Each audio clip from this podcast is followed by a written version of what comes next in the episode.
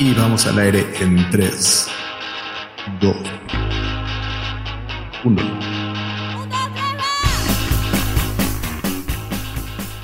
Sean todos bienvenidos a Butaca 416, un espacio donde nos juntamos a platicar de nuestras series, películas, documentales y todo lo que alcanzamos a ver en la pantalla mientras nos tomamos unas buenas chelas. Yo soy José Carmona, acompañándolos desde la ciudad de Toronto y como cada semana mi compa, el buen Vic Mala Suerte, está del otro lado de los micrófonos y la cámara, desde luego. Saluda y preséntate, mi buen estimado Vic. ¿Qué tranza bandita que nos escucha o nos ve a través del Facebook? Este, un saludo desde Playa del Crimen, Quintana Rock. Los saludo en este Día Internacional de la Cerveza, tomándonos una chelita para festejarla. ¿Cómo no? Que nos acompaña cada viernes. Déjale doy un beso. Te amo, cerveza. Mira. Oye, yo no sé si yo esté mal, pero siento que ya como que, como que este año ya lleva como seis días de la cerveza o algo así. Sí, ¿no? Eso es como que mi parecer, como que ya he visto, como que ya he visto este dos, tres veces que estamos en, en Pues es como que que, siento que estamos celebrando como cada ocho días, más bien como cada 15 días del día de la cerveza. Pues es que más bien eso pasa, ¿no? Festejamos la cerveza cada ocho días, pero bueno, oficialmente el, el primer viernes de agosto es el Día Internacional de la Cerveza. Este, Qué bueno, cabrón, porque pues hay Día del Perro, Día del Tío, Día del Abuelito, y pues realmente Padrino. nadie está, ajá, realmente no hay nada tan cercano a nosotros como una cervita. Entonces, pues bueno, no escogimos mejor día para grabar este, este programa que el Día Internacional de la Cerveza. Entonces, pues nada, mi nombre es Big Mala Suerte, los saludo desde acá de esta parcela del mundo, aquí con un chingo de calor, pero harta cerveza. Es todo. Y pues bueno, este día le tenemos un programa preparado bastante, bastante chido. Pero como cada semana vamos a empezar con las recomendaciones y además de las recomendaciones, como cada semana vamos a empezar con nuestro rant de la semana, que en esta ocasión, esta semana, es un rant muy particular porque es tu rant, ¿cierto? Sí, es una discusión que, que va, se va a poner buena. La, la polémica es 50-50, dirían los gringos. Este, es una película que tú amaste en su momento hablaste muy buenas cosas. No es una película mala, pero a mí en lo personal sí me, me causó escosor, me sacó ámpula. No sé, a lo mejor todavía mi, ojito gordito todavía no está listo para ver esto. Y pues bueno, el run de la semana de mi parte es la película de Tenet de Christopher Nolan, ¿no? Esta película que, que salió, que tiene un año, ¿no, Carmona? Que salió. Yo creo que sí ya tiene un año, sí, yo creo que sí ya llevamos un año. Eh, En teoría tenía que haber salido el verano pasado, yo creo que salió en octubre del año pasado. Sí, salió, o sea, sí salió 2020, sí, ya tiene Ajá. un año. Este, con este John, John David Washington se llama, ¿no? Este, este actor. Este, que, bueno, yo no sabía, güey. O sea, yo, yo, yo lo relacionaba, pues decía John David Washington, como que no hacía la relación con el Washington, pero resulta que es hijo nada más, nada menos del Denzel Washington, ¿no? Que además pide que le llamen por su nombre completo, no pueden decirle solo como John o solo John Washington, no, que le piden que le llamen por... Él John pide que le llamen John David Washington. Ya, a mí se me hace un excelente actor, ¿eh? Yo lo vi en esta serie de, de, de, de Bowlers, donde sale La Roca, es una serie de HBO que es muy... es- a mí me gusta cómo, tra- cómo trabaja este actor. La de Tenet no creo que sea una mala película, pero yo creo que es muy ambiciosa, que, que, que, llega un momento como que es, como que se rebasa a sí misma, ¿no? Es una película que si lo ves del lado de la acción, el lado de los Stone, el lado de, de, de, de, de la, de la parte de la acción, ¿no? Que son los tiroteos, las peleas, todas estas secuencias que van en cámara, eh, pues no sé cómo llamarlo, como retrospectiva o en reversa. O es raro, porque en realidad no es una secuencia que van en reversa, sino son movimientos que van a la inversa, ¿sí me explico? No es como que generas una secuencia de acción que te golpeas y después nada más le das así como el rewind, ¿no? Sino realmente son secuencias de acción que las como que las planeas, pero las llevas ejecutadas al revés. No sé si me explico. Es que creo que explicar la película es más hasta cuando decían como la gente que quería dar como spoilers, si era un poco complicado o bastante complicado explicar de qué va, ¿no? Pero creo que una de las, una de las formas más simples de quizá de entender la película es con este tipo de palabras que de hecho la, la el nombre de la película tiene, que son las, eh, las palabras capicúa,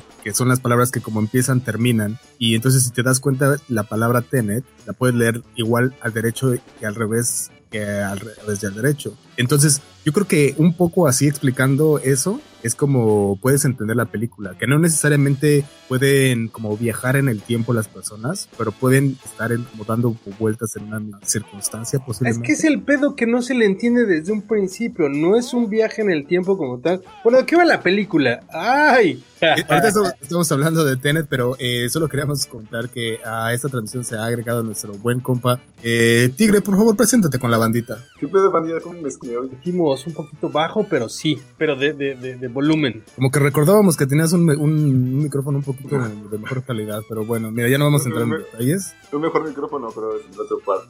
Oye, Tigre, estamos platicando de la película Tenet. ¿Has visto la película Tenet? ¿Tienes alguna idea de qué se trata? ¿Es nueva? No, de hecho salió este salió el año pasado. Bueno, dándole un poco de contexto a la película, es eso, ¿no? La película salió cuando estaba el mero brote de, de la pandemia. Y pues a huevo el Christopher Nolan dijo, huevo, que se, se, hizo, puso, se puso ese berrinche que quería que se estrenara su película, no importara si había pandemia o no. Y pues fue una de las cosas que, que pareciera ser que es la culpable que la película le fue mal, ¿no? De por la, porque la estrenó en pandemia. Pero yo creo que también le fue mal porque la película es mala, güey. Imagínate, si una película te dicen, güey, está bien culera, no vas a arriesgar el pellejo para salir a verla al cine, güey. A, menos es muy como el Carbona, ¿no? Si dices, no mames, está muy chida, pues vas te la vas a ver al cine. Pues dice, no mames, está culera, pues no salgo. Es que está muy enredada la película, tigre. La neta, no es el típico viaje en el tiempo que dices, ah, cámara, vas al pasado, arreglas el pedo y todo eso, ¿no? Sino es como, como que se quieren hacer los intelectuales, pero no viajan en el tiempo, güey, sino más bien viajan en retroceso, güey. Así como que el rewind así, va para atrás, güey.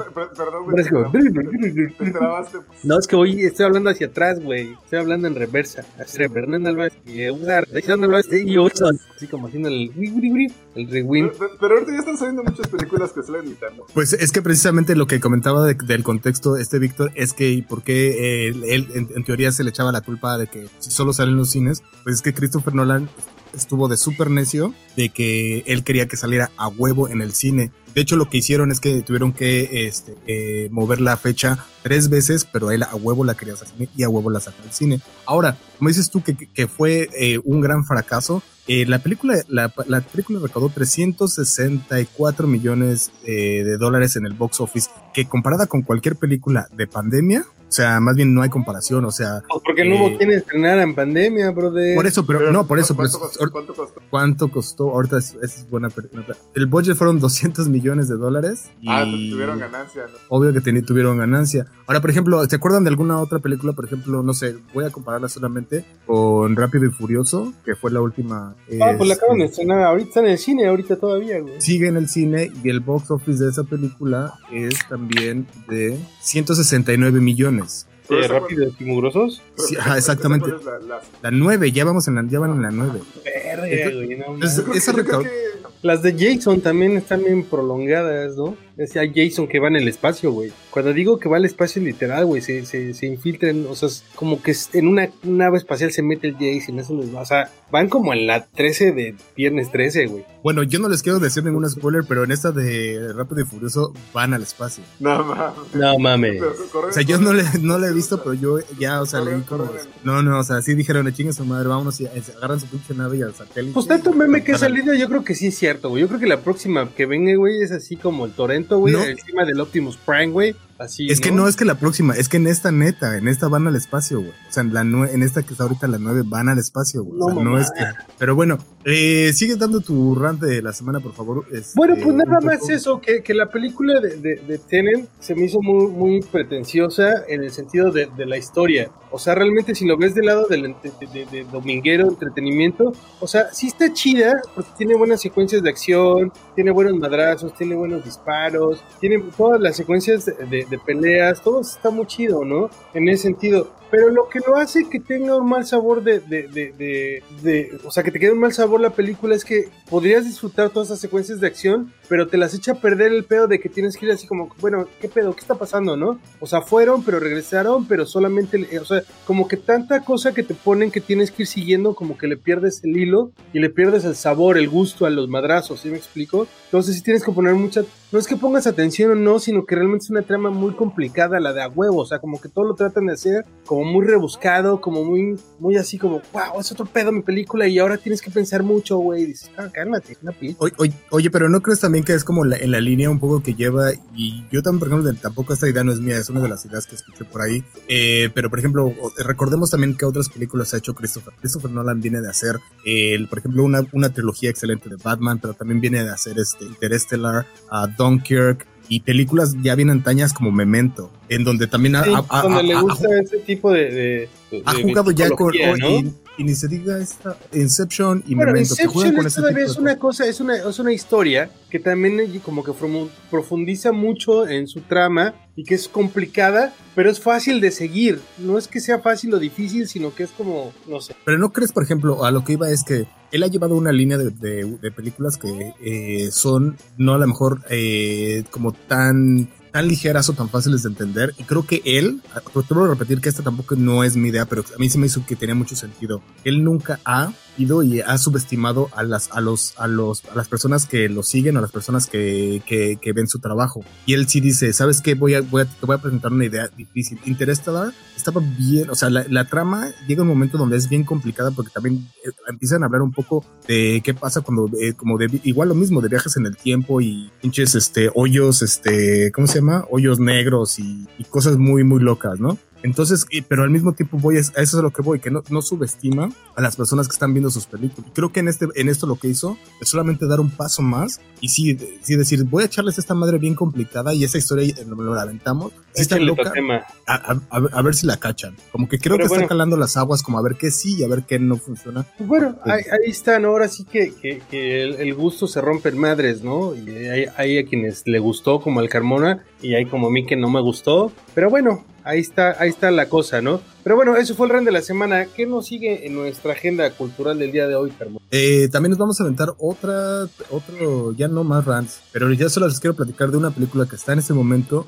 en, en HBO que se llama No Sudden Move. Y bueno, esta, esta historia es bastante, de hecho es, es, es, este, es una historia que se puede decir que es bastante simple, pero Steven Soderbergh, que es el director, la hizo bien, un poco complicada. Eh, se trata nada más y nada menos, llegan tres vatos. Ah, bueno, estábamos este, platicando hace rato de que quién estaba en- dentro, de este- dentro del reparto, ¿no? Y dentro del reparto, pues hay, está, tiene un reparto eh, cabrosísimo. Está Brendan Fraser, Don Cheadle, Benicio del Toro, está Kieran Culkin. Brendan Fraser, que ya es acá, es parte del club de Toby, ¿no? Ya es miembro honorario. Acá Ya, ya, ya está de los, de, es de los cachetón, cofundador. de los cachetonzotes. Oye, Kieran Culkin está en esa. ¿qué- ¿Recuerdan a Kieran Culkin? La gente lo recuerda como el hermano no conocido de Macaulay Culkin. No, Ah, es ese güey.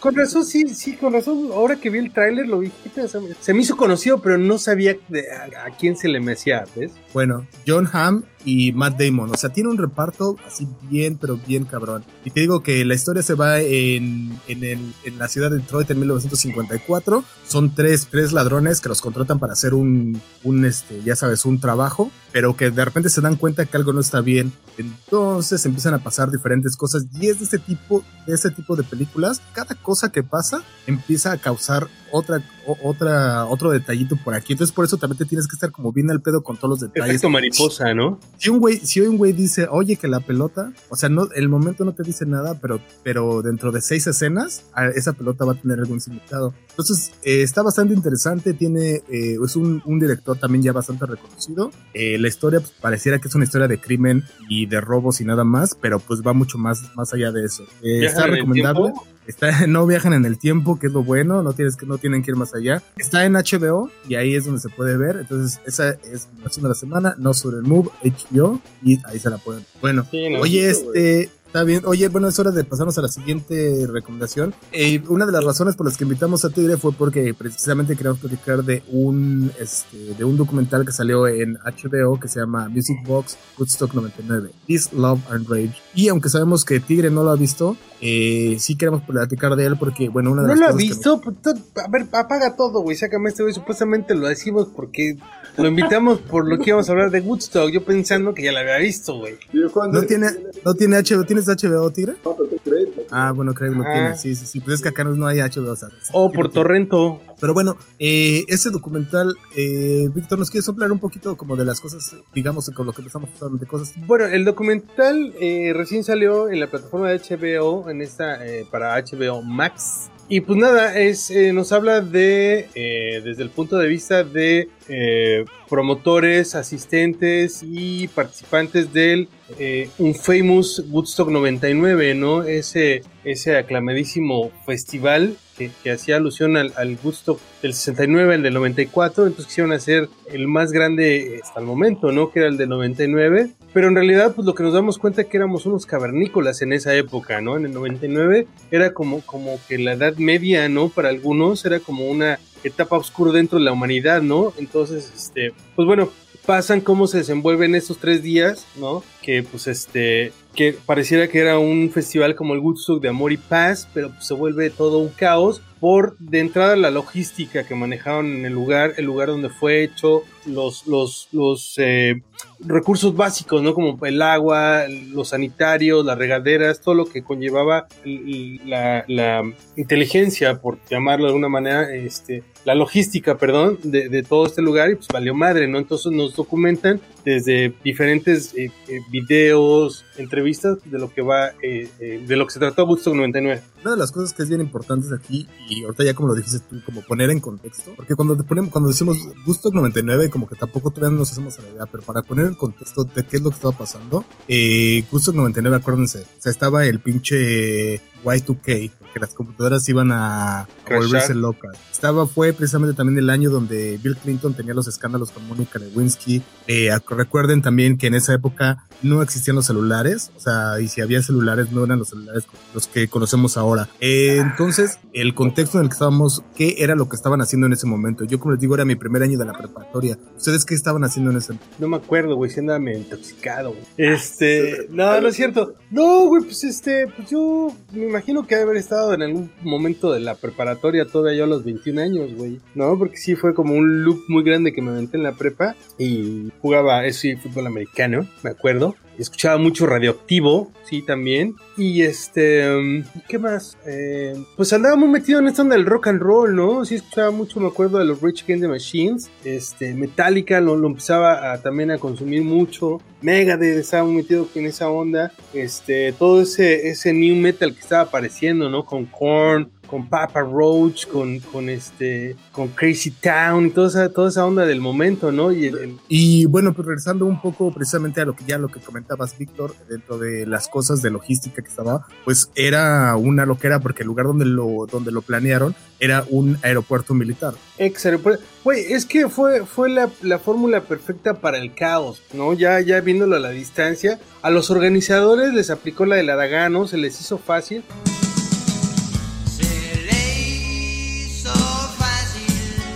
Decía, no mames, o sea, en su momento lo vieron como el lugar perfecto para hacer un festival, ¿no?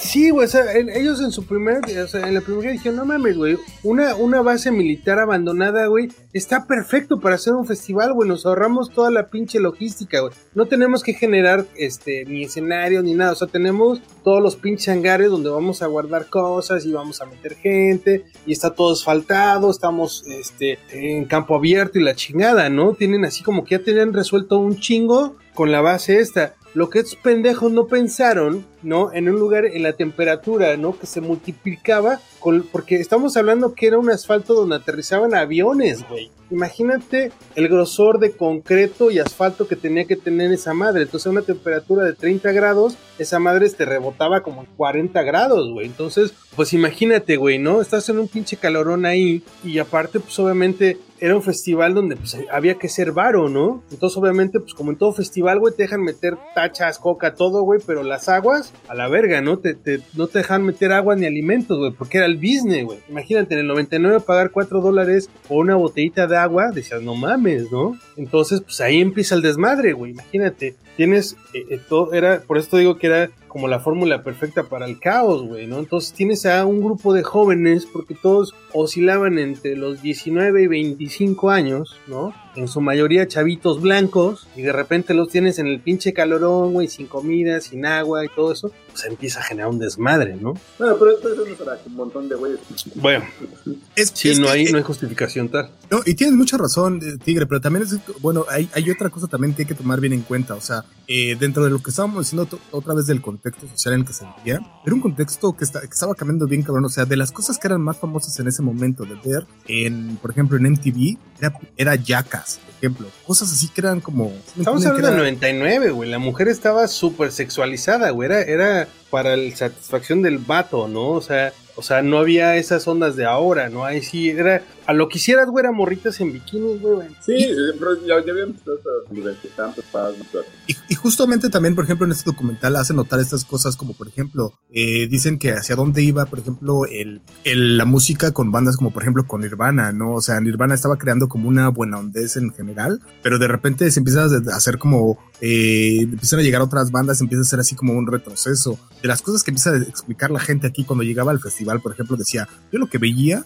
era un chingo de, de chamaquitos blancos en sus eh, eh, early 20s y pues morritas encueradas y eso porque la moda en ese entonces, no sé si te acuerdas también esos programas que eran de Wild On, de cosas así que eran esa cámara que estaba buscando nada más a las morras enseñando chichis y era lo que estaba haciendo precisamente eh, la gente haciendo este haciendo en ese entonces como Spring Breakers Ajá.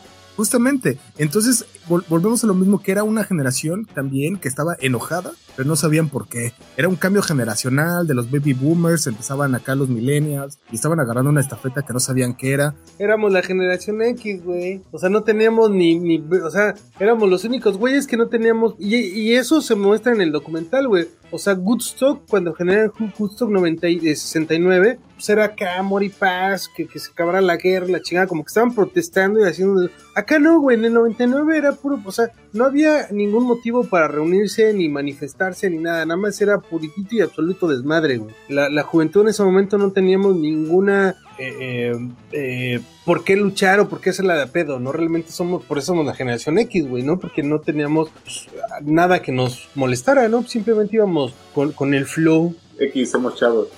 Sí, güey, ándale. O sea, dentro de estas Sí, sí, cosas eran sí, sí. las, las, genera- diferentes generaciones que se estaban encontrando ahí, sí eran totalmente diferentes a lo que se había estado esperando que estuvieran haciendo con otras generaciones. Ya, ya dijiste tú del, del otro festival, ¿cómo había llegado eh, Woodstock 94 a una... Primero, ¿cómo se había hecho el Woodstock original del que todos hablaban y del que todos idealizaban, ¿no? Eh, Gusto 60, en el 69, que era, volvemos a lo que estábamos platicando el otro día, que era el verano del amor y que era una cosa maravillosa. De ahí, Amor y se- en- paz. justamente en el 94 se vuelve a hacer y, y se vuelve a hacer y es algo, todavía la, están llorando este tipo de cosas, de amor y paz y lo, lo ven y está súper chido para ellos. Pero llega el 99 y las nuevas generaciones ya no están añorando a eso, ya no tienen amor y paz, ya no están, ya no tienen los mismos ideales que esas Están emputados. ¿Por qué? Por nada, pero están emputados, ¿no? Pues simplemente lo que, lo que teníamos en la música, ¿no? Teníamos un Korn que hasta la fecha, el Jonathan Davis es un cabrón que, que pareciera un adolescente emputado, ¿no? O sea, Korn es un, es, es, es un cabrón que está enojado con la vida todas las pinches canciones, güey, ¿no? Y por un lado y por el otro lado tenemos a Limp Bizkit, güey, que también te dice rompan, rompan, rompan, rompan, chinguen a su madre, ¿no? Y pues de ahí tenemos un chingo de bandas. Y, y si sacas algo de ahí, pues Rage Against the Machine era el único que estaba emputado, pero en contra de algo, ¿no? Y contra, en contra de qué estaban emputados? En contra de las máquinas. No, no es cierto. Pero pues sí, sí es. no, pero, pero, Ya siéntese, señora, ya. Ya sientes, pero, pero sí realmente, si te lo pones a ver, los únicos que te estaban en contra de un pedo, o sea, estaban peleando y alzando la voz contra algo. Y los otros güeyes, Nel, güey, era vamos a echar desmadre, ¿no? Simplemente. Claro. Oye, bueno, y pero, pero justamente también de las otras cosas por las que queríamos invitar al Tigre a platicar precisamente de este, de este, de este, de este documental era, y otra vez para volver a lo mismo del contexto, yo me acuerdo que habíamos platicado y que a lo mejor nos tocó en el 99 porque el Vive, el primer Vive Latino, bueno, el primer Vive Latino fue en el 98, pero el segundo fue en el 2000, se brincaron ahí un año precisamente en el 99 fue en el 2000 y pasaron cosas similares, pero obviamente como no, como precisamente la lógica no era la misma, no las consecuencias no llegaron a tanto. No, yo Pero, creo que ejemplo- eso pasó ya como dos después que fue el Muere Latino, ¿no? Donde se les acabó el agua y todo ese pedo. El segundo. Ajá, sí, el segundo estuvo chido, güey, que nada más fueron dos días, pasó normal, pero ya como por el tercero o el cuarto fue cuando lo hicieron de tres días, güey, se les acabó el agua y se hizo un desmadre, ¿no? Que fue cuando salió el Muere Latino, pero el segundo estuvo muy leve, yo fui, que fue, que estuvo mano, eh, estuvo los fabulosos Kylax, si mal no recuerdo. Fabuloso. Ajá, sí, Ajá. fueron, fueron un día, sí, sí, yo fui, me acuerdo que sí fue eso, pero ese pasó bastante normal, pero ya el... Es, es que pues, es que estamos hablando de que estas condiciones, volvemos a lo mismo, son totalmente diferentes. ¿Por qué? Porque son condiciones que son en medio del, de la ciudad y nadie está acampando, nadie se queda a bañarse. Ah, nadie- claro, exacto, sí. Allí es donde cambia precisamente la situación, o sea, porque pones en una situación así como dices tú, donde se, donde se, que, que me acuerdo que pasó, porque en ese, en ese me acuerdo que pasó, se acabó el agua, o sea, ya no, ya no, ya no habían, ya no estaban vendiendo agua, y la gente abría la, y, y en México sabemos que pues, no, no debes tomar el agua de la llave, pero la No, gente, mames, pues, o sea, yo, yo con pamba. Sí, no. porque ni, de ahí salía, ya ni de ahí Los salía. se llaman un dead wish, ¿no? Tomar agua de la llave. Exactamente. Pues bueno, es que, bueno, estas, estas eran las cosas que, este, que queríamos eh, poner y que queríamos poner en contexto de este, de este festival. Y pues ya nada más, yo para decir, yo de las cosas que creo es que es super bias este, este, este documental. Sí está muy tirado a decir que a, solo, a solo señalar las cosas malas que hubo en el festival. Yo creo que sí hubo un chingo de gente que fue, se la pasó chingón. Yo creo. O sea, obviamente sí hubo muchísimas y todos, o sea, se podrían quejar y todo, pero también tendremos que recordar, ya pues ya pusimos, ya dijimos cómo, estaba la, la situación en ese momento, que no había festival, en esa, en esa época no había festivales como los conocemos ahora, eh, obviamente ya dijimos la logística era mala, pero pues si nos ponemos a pensar también quiénes eran los que estaban en, en quiénes eran los que iban a estar tocando en este festival, en ese festival en particular, sí estaba, o sea, el line-up estaba bien chingón. Pues sí, simplemente, o sea, el, el- el segundo día del festival, ¿no? Que viene tocando este Limp Bizkit, Rage Against the Machine y luego sale a cerrar Metallica, ¿no? Imagínate ese lineup, ¿no? O sea, sí es como para quemar cosas, ¿no? O sea, entonces, ¿con, con qué banda, fue el centro? en el tercer día con los Red Hot Chili Peppers, güey. No era. ¿Y con cuál crees? ¿Cuál, güey? Con la de Fire. ¿No te acuerdas? ¿Cómo es? La de Pero que además es un cover, o sea, sacaron, y es que también ahí es- ¿Por qué, por Ahí qué, es- por qué empezó? No, lo que pasa es que ya este- lo que pasa es que era el tercer día, güey. Ya, ya era lo último. Sin. Este, no, pues nada, güey, los, es que ya estaban muy eufóricos, güey, ya estaban que se ¿No? los lleva la chingada, güey, se estaban destrozando porque sí, güey, o sea, ya habían unas torres de control, bueno, no de control, sino de, de- de audio, que estaban forradas con AAA y De las 5G. quitaron, güey. ¿Se, se, No, acuerdan, ¿sab- ¿Se acuerdan cuando en un video de la tanta salió el, como el, el protector del paso? Ah, los de plástico, ¿no? ¿Se- se Cada año, pues, pero también el otro año que era la alfombra y también quitaron la alfombra y Ah, cuando se levantó. Ah, sí estaba chido. Güey, cuando estuvo Metallica sacaron las sillas de enfrente, güey, y yo cuando iba caminando al metro, güey, la banda llevaba sillas doradas en el metro, güey, o sea, imagínate, cabrón. Ah, se robado. Oye, no, pero, pero fíjate, de las cosas que, de- de- como él dice, que qué fue lo que pasó también, es que se metieron un montón de circunstancias bien pequeñas que estuvieron pasadas de lanza. O sea, por ejemplo, a los, a los artistas que estaban tocando en ese momento les decían, bájale un poquito, y nadie le quiso bajar al tono. Por ejemplo, te digo, como dice el Gordy, que le pusieron a los, a los de los Red Hot Chili Peppers, dijeron, bájale, y en lugar de bajarle dijeron, vamos a cantar este cover, que ni siquiera, una rola que ni siquiera era suya, de la de, ¿cómo, La se- de cómo se llama? Solo se llama Fire, la de Fire. Sí, la de Henry, la de, "Ah, man, sí, Fire". El cover de Hendrix, exactamente. Pero además, ese día también eh, había una asociación no gubernamental, no gubernamental una asociación que, Ah. estaba, que, estaba, que estaba regalando velas. Velas, güey. porque querían que a cierta hora de la noche toda la gente prendiera velas y se Es viera que así. había pasado, el- fíjate, o lo que decías del el pedo, Columbine. había, había pasado Columbine, No ¿no? La, la matanza de Columbine. Entonces habían unos morros, güey, que estaban juntando firmas para las armas que fueran baneadas y la chingada que las sacaran del mercado y no sé qué. Entonces firmabas, güey, firmabas para la, la petición contra las armas, güey, y te regalaban una velita, güey. Pero estos morros estaban acá de buen pedo, ¿no? Acá, que prendieras tu, tu, tu velita acá en el cocido. Pero, güey, se las das a una pinche banda de, ban- de, de pinches salvajes, güey. y Las velitas fueron para prender fuego por todos lados, cabrón, literal. Oye, ya hay cosas, por ejemplo, que en este documental no señala. Si te das cuenta, por ejemplo, nunca, o sea, hay una parte, una voz ahí de las que dice como Moby, que dice, hoy no, yo era bien buena onda y bla, bla, bla, y está así. Dices, bueno, medio se la creo. Pero hay otras cosas, por ejemplo, Rage Against the Machine no sale absolutamente nada ni de ellos ni de lo que está pasando en el escenario. Algo, por ejemplo, que también aquí vuelven a comentar es que Rage Against the Machine quemó una bandera de, Estados Unidos en el escenario y que todos, todos se, todo se descontroló. En- que no lo dudo ni tantito. Pero, por ejemplo, de esas cosas no las pasan en el documental. Por- pero, ¿por qué no lo Pues pasan en el porque documental? se ve que de plano, o sea, tanto Limp Bizkit como, como, como, como, como Rage Against the Machine como que no quisieron ser parte de esto, ¿no? O sea, ellos salen ahí porque me imagino que toman el, el material de, de los DVDs de Woodstock de alguna manera, pero ellos no se manifiestan. O sea, muchas bandas no lo hacen, pero no sé, como que no, no, no formaron parte de, de, de- ese, de ese pedo, ¿no? Y es cierto, quema la bandera y se arma un desmadrote, ¿no? Y lo que decías ahorita y que lo menciona de alguna manera también el documental, ¿no? Que pues todos estos morros, güey, posiblemente son los que más adelante se fueron a tomar el Capitolio, ¿no? Ah, no mames. Ah, ¿Ya sí, pues es crecieron? Pues sí, pues es que toda esa pinche banda de güeros descontrolados ahí en el 99, pues ahora son los que posiblemente muchos de ellos son los rucos que ahora se van a, que son los Toms, los Trump supporters, ¿no? Que se van a tomar el Capitolio. güey. Y si haces números, dices sí a huevo, ¿no? Y es toda esa pinche generación que, que hasta la fecha, que es la gente en la que se enfocó Trump, ¿no? Entonces gente que pues no tiene así como que una, una guía, dice, pues estos güeyes, ¿no? Que son blancos, que son enojados, que tienen ped, ya sabes, ajá, exacto, que tienen esos y, pinches pedos. y les gustan los chili identidad. peppers, güey. Kid Rock, güey, es una, es, es, es, la, la presentación del Kid Rock, güey, es nefastísima, güey. ¿Por qué, güey? Pues porque tú lo ves, digo, ahorita ya a lo mejor en su momento era como funny y ahorita ya lo ves en su presentación, güey, el güey, todo el tipo de, el discurso que traía, güey, este, todo mal, güey, o sea, desde que sale en el escenario el güey, todo lo que dice. Con el... Ajá, lo presentaba el enanito ahí, güey, ¿no? Lo presenta, ¿no? Que, que, que era como la presentación de Kiss, pero al revés, ¿no? En vez de, de You want the best, you got the best, este güey lo presentaba con You want the worst, you got the worst, ¿no? Literal, güey, tenías al tipo. Otra de las cosas que hace énfasis aquí, que es también bien cierto, es que dices, o sea, ¿cómo esperas tener algo acá como que la banda esté controlada o que no? O lo- ya lo que decía el Kire, que decía que hubo un montón de, de mujeres que levantaron denuncias porque ya sea por acoso o porque había habido Mucha violaciones, muchas, pero es algo que se vio bien reflejado, esto se vio bien reflejado en, fue el cartel, o sea, ya dijimos de las, algunas de las bandas que estuvieron, pero solo había tres mujeres, Una por día. una por día.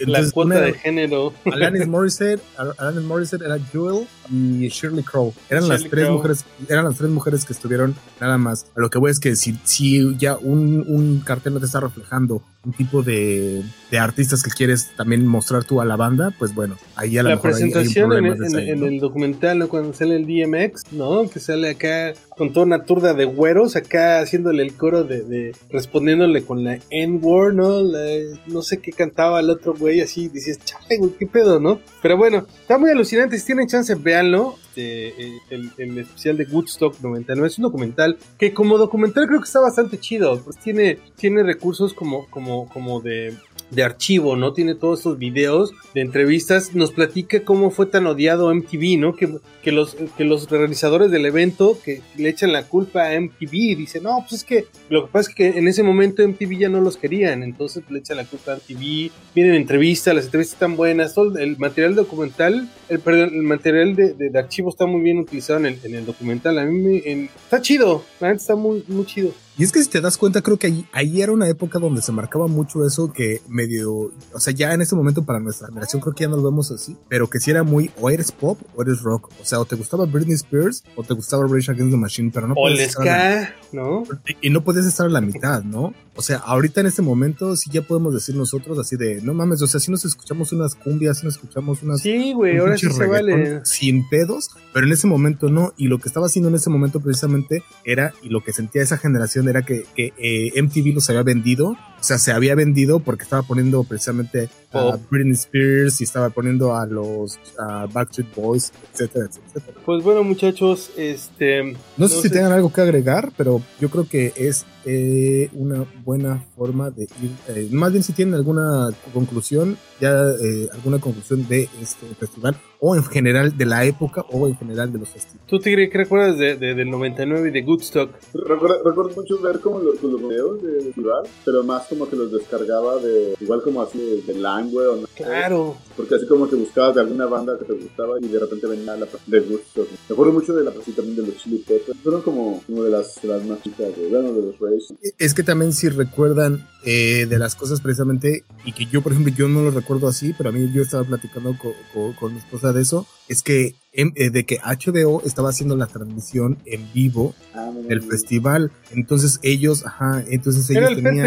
¿no? Era un pay-per-view. Exactamente, era el pay-per-view. Eh, pero bueno, entonces esa era de, la- de las cosas. ¿Tú, este, Víctor, algo que quieras eh, como señalar o crees que algo que nos haya faltado ahorita? Pues nada, güey, que este, que la neta después de ver el documental sí me la pasé todo el día escuchando, así que me culpa. Está chido. No, no, es- está chido, la neta, o sea, es que sí, sí está bien, está así para bien acordarse y es lo que yo vuelvo- yo lo que vuelvo a repetir es que no necesariamente tuvo que haber sido malo ese festival para todos, o sea, sí hubo muchísimos errores y obviamente este, este documental se, se trata de enfocar en eso. Pero otra cosa, y yo nada más, también yo como lo que me gustaría también un poco cerrar, es que este, este festival sí marcó mucho, pero también marcó el inicio de muchas otras cosas. Por ejemplo, también ese mismo año se llevó a cabo el primer Coachella. Entonces, el primer Coachella podríamos decir que fue el primer festival de, los festivales como son ahora, ¿no? Con los influencers y con las activaciones que no tenían nada que ver con este otro festival. Donde sí existe una logística, güey. Donde dices, puta madre, o sea, puedo controlar a 15 mil personas, güey. Puedo darle lo que necesita a 15 mil personas, no, no 150 mil como estos pendejos, ¿no? Dato curioso, este cabrón, imagínate como promotor, imagínate el, el meter en un mismo día como headliners tener, imagínate cuánta lana te debe haber costado tener a Metallica, Rage Against the Machine y Limp Bizkit cerrando un concierto sin contar a los otros güeyes, ¿no? Imagínate cuánto te salió solamente esos tres grupos, ¿no? Cuánto te debe haber salido en ese 99, ¿no? En cuántos boletos tuviste que haber vendido, bla, bla, bla. Después del desmadre que se crea en Woodstock y se hace todo un caos que llega la policía, empieza, bueno, después de las demandas, los gastos, el güey este, para el cartel que hizo este cabrón, el dinero que invirtió y lo que se manejó de dinero ahí, el güey solamente se llevó de ganancia 200 mil dólares. Que es Pero, nada, güey. Imagínate pero- ganar, Pero no le perdí. pero no le perdió. Pero imagínate, o sea, güey, ¿cuánto? O sea, pues 200 mil dólares es nada, güey. Te pudiste haber hecho los, rico de ese pinche para los concierto. pedos que, para los pedos que te aventaste, los corajes, ahí ese Sí. güey derramado, haber derramado bilis Pero no es nada, güey, 200 mil. Para lo que invertiste, güey, ¿cuánto debe haber investido ese güey? O esas gentes. Ganar 200 mil dólares es nada, güey. Es, es baba de perico. Pero bueno. No te enojes, no te enojes, gordo. No, no, ya. Bueno, no sé si algo tengan más cargar o qué más nos sigue, hermano, pero yo creo que con eso ya estuvo, ¿no? Yo lo único que, les, que, que con lo que quiero agregar es que pueden agarrar una máquina del tiempo y deciden si viajan al 99 o no. Se aplican la de Tenet, más bien van y regresan. Ese es Sí, a huevo. Pues bueno, este, algo más que tengas que decir, Tigre, despedirte de nuestro público, cantarles una canción, algo. Saludos a la banda de Doppel. El Duffer in the Blue. Pues cámara, pues yo creo que con eso ya estamos, ¿no? Por el día de hoy. Amigos, feliz Día Internacional de la Cerveza. Tómense una cervecita, por favor, a la banda que nos está escuchando, viendo. Gracias que nos sintonizaron. Esto fue Putaca 416. Adiós. Vamos con una cerveza.